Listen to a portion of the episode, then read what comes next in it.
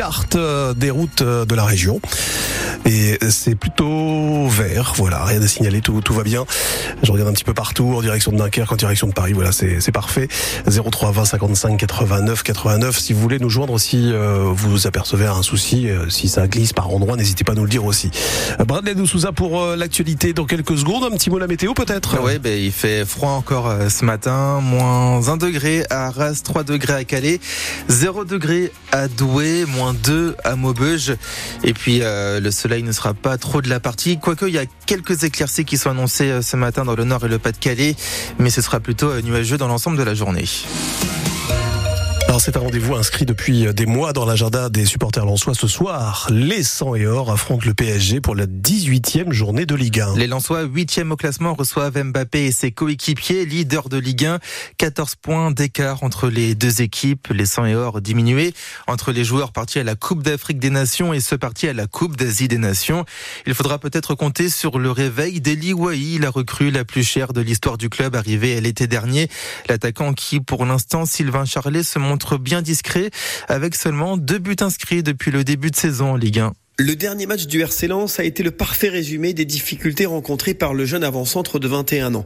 Elie Wahi a eu plusieurs opportunités de marquer face à Monaco en 32e de finale de la Coupe de France, mais il a une nouvelle fois été en manque de réussite et d'adresse. Petit pont de Florian Sotoka, le centre pour Eliwahi. Oh, il la rate. Oh, il l'a raté. Qu'il était Eliwahi qui vient égaliser. Non, il passe à côté. Tous les joueurs lensois sont dans la moitié de terrain. Monégas, la frappe d'Eliwahi. Ça passe au-dessus. Depuis le début de la saison, il n'a inscrit que deux buts en championnat face à Strasbourg le 29 septembre et face à Clermont deux mois plus tard. Il n'a pour l'instant pas été capable d'enrôler sur la durée le rôle de leader de l'attaque lensoise. Les supporters sans aimeraient le voir répéter beaucoup plus souvent la performance du 3 octobre dernier. Ce soir-là, grâce à une passe décisive et un but, Eliwahi avait permis au RC Lens de faire tomber Arsenal en Ligue des Champions.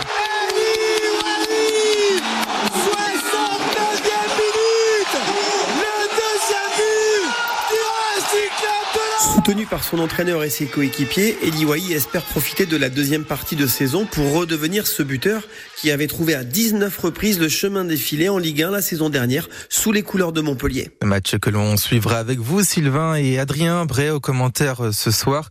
À noter que le RC Lens va mener plusieurs actions de solidarité en faveur des basketteurs de Gravelines Dunkerque. Des actions pour récolter des fonds après l'incendie de Sportica en décembre dernier. Une délégation de joueurs ainsi que du staff du BCM sera sur la pelouse au moment de l'entrée des joueurs sans et. On vous résume tout cela sur francebleu.fr. Le Premier ministre et la ministre de la Santé se sont rendus sur un autre terrain hier, celui de la santé à Dijon. En visite au centre hospitalier de la ville, Gabriel Attal a annoncé une enveloppe de 32 milliards pour 32 euh, milliards d'euros pour euh, l'hôpital public et la médecine de ville sur euh, les 5 ans à venir, dont 3 milliards directement injectés pour l'hôpital dès cette année. L'hôpital en haut de la pile de ces dossiers a dit hier Gabriel Attal. Alors coup de communication ou effet d'annonce, Jean-Luc Jouve, membre du collectif Interhôpital est toujours dubitatif sur ce genre d'annonce. Actuellement, les annonces sont plus faites avec un extincteur qu'avec euh, quelque chose de réfléchi. Ça paraît peut-être un, peu dur ce que je dis, mais c'est vraiment le sentiment que l'on a quand on est sur le terrain. C'est-à-dire, bon, vous avez eu quatre ministres euh, en quelques mois. Mais ne vous inquiétez pas, on va injecter des milliards dans la santé. Et puis on aime la santé, on adore la santé. Bien, euh, maintenant ce que l'on aimerait, c'est avoir peut-être un peu de sérénité pour traiter de sujets qui nous nous paraissent majeurs, hein, comme euh, euh, l'aide médicale, euh, comme le, la désertification, comme la permanence des soins qui est perdue dans pas mal d'hôpitaux, et que l'on rentre avec des vrais professionnels dans le vif du sujet. Jean-Luc Jouve, membre du collectif Interhôpitaux. Interhôpitaux. France Benoît, il est 7h34. Marine Le Pen déblaye le terrain pour 2027. La députée d'extrême droite du Pas-de-Calais annonce que Jordan Bardella sera son Premier ministre si elle est élue. Dans une interview croisée au journal du dimanche, la chef de file du Rassemblement national explique qu'avec le député européen, ils sont le ticket absolument nécessaire. Le RN se prépare à exercer le pouvoir, dit Jordan Bardella. En attendant, il mènera la liste du parti aux élections européennes de juin prochain. Dans le pas Nord-Pas-de-Calais, ils ont réclamé la fin de leur cauchemar. Près de 700 personnes ont manifesté hier à Blandec après les inondations. Ils demandent à ne plus jamais revivre ça. Des habitants ne peuvent toujours pas rentrer chez eux. Des écoles sont toujours fermées. Les habitants demandent des mesures d'urgence. On y revient en reportage dans le journal de 8 heures.